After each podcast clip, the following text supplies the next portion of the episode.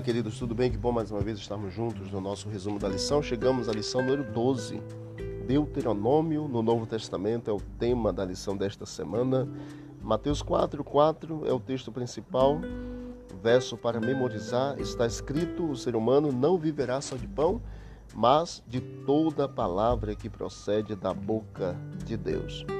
Nesta semana examinaremos alguns desses casos de menção no Novo Testamento do livro de Deuteronômio e nós veremos quais verdades presentes nós podemos extrair exatamente desses textos. Seja usando citações diretas do Antigo Testamento, ou alusões ou referências às histórias ou profetas ou profecias, os escritores do Novo Testamento constantemente usaram o Antigo Testamento para apoiar, até mesmo justificar algumas das suas afirmações. Domingo nós temos exatamente o que aconteceu em Mateus 4, de 1 a 11, e o termo principal aqui é está escrito, quando Jesus, na sua tentação, ele mencionou várias vezes esse termo está escrito, e é importante conhecer exatamente as escrituras para podermos fazer menção, para podermos citá-la. E o livro de Deuteronômio é um dos quatro livros do Antigo Testamento citados com mais frequência no Novo Testamento: Gênesis, Deuteronômio, Salmos e o próprio livro de Isaías. Segundo alguns estudiosos da Bíblia, Deuteronômio é o livro que Jesus mais citou, principalmente nos momentos cruciais de sua missão messiânica. A razão para a popularidade do livro de Deuteronômio tem a ver com exatamente o seu estilo de sermão, seu tom pedagógico e o ensino teológico.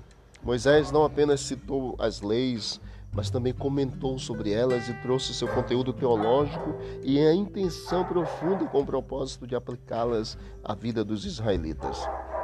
Deuteronômio contém ensinamentos que se tornaram os fundamentos teológicos da fé cristã. Vemos nele a tensão teológica entre o rigor da lei e as boas novas da graça divina foi de Deuteronômio que Paulo extraiu a ideia de que a lei revela o pecado, em Romanos 7, e de que a justiça é somente pela fé em Cristo, Romanos 1, comparando também Deuteronômio 30. E desse livro também deriva a esperança de que o povo de Deus se uniria aos gentios, Romanos 15 e Deuteronômio 32. É por isso que o livro de Deuteronômio foi comparado ao livro de Romanos no Novo Testamento o estudo desta semana nos apresenta o lugar, o significado do livro de Deuteronômio no Novo Testamento. Três grandes lições. Está escrito: Jesus usa a palavra de Deus. Viva pela palavra, lição profunda sobre onde os, os humanos encontram a fonte da vida e da própria existência a lei e a graça, como o Novo Testamento usa Deuteronômio para explicar a lei e também a graça. E um profeta como eu, Jesus, apontou de volta para Deuteronômio que havia apontado para seu futuro ministério.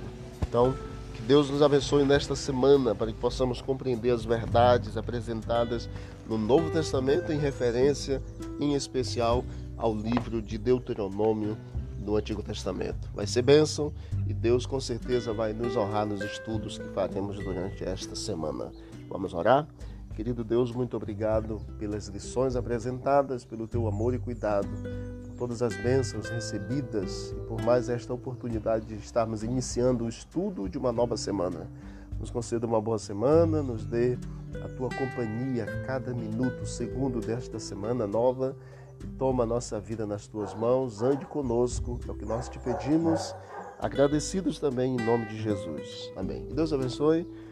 Vamos que vamos para o alto e avante. Não esqueça de visitar o canal Bíblia em Ação nas plataformas digitais e você vai observar e vai ter mais conteúdo para o teu crescimento espiritual. Forte abraço, vamos que vamos.